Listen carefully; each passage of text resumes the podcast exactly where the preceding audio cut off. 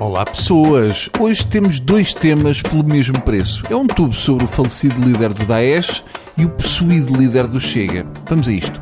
É de mim ou Trump portou-se como um indivíduo do Daesh a anunciar a morte do líder do Daesh? Diz o presidente dos Estados Unidos. Não morreu como um herói, morreu como um cobarde. Sublinhando que Baghdadi morreu a gemer, a gritar e a chorar. Só faltou gritar no fim Allahu Akbar, temos ali candidato. O mais giro é que depois o Trump fez uma montagem com uma foto a pôr uma medalha no cão que supostamente participou na operação para matar o Bagdi. Imagino que o Trump tenha tido medo de estar com o cão que foi treinado para snifar e atacar sacanas. Aliás, até me pareceu que o cão era do Inspector Max.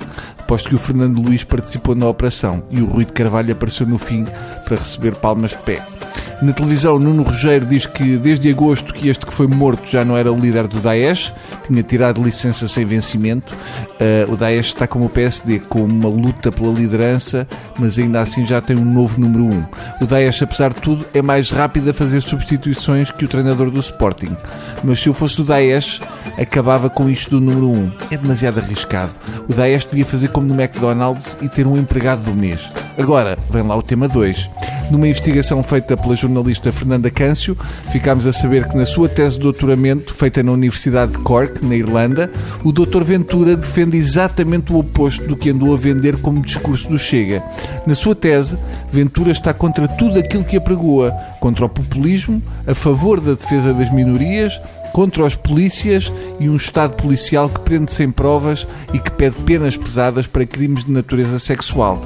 É como se tivéssemos um Ventura costureira e um Ventura patroa, um senhor contente e um senhor infeliz, tendo em conta as duas versões, ou o André Ventura é um vendedor de banha da cobra, ou é esquizofrénico, ou foi possuído é estar com atenção a ver se o André consegue rodar a cabeça 360 graus quando está na Assembleia e esguicha vómito verde. A tese do Ventura pode custar-lhe o lugar da CNTV, mas arranja trabalho na RTP2. Com esta tese, o Ventura vai ter de mudar para um lugar ao lado do Bloco. Logo agora que está a começar a fazer amizade com os colegas do lado do CDS. Que, que azar depois desta revelação, o Ventura vai ter de ir ao tatuador e pedir para transformar a tatuagem da pomba da paz que tem nas costas numa águia nazi. Agora só falta descobrirmos que o Ventura recebe o RSI. No fundo, o Ventura é um transformista. Uns dias canta fado e defende as ideias do João Braga, no outro canta Liza Minelli e está ao lado da Guida Scarlatti. O mais curioso é que o Ventura recusa que seja alguém que acredita no que escreveu na tese.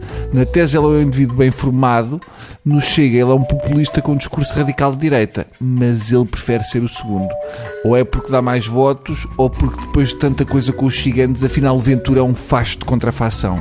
Só falta ficarmos a saber que o Nuno Melo escreveu uma tese sobre botes salva-vidas. Adeus e beijinhos uh, onde vos der mais jeito.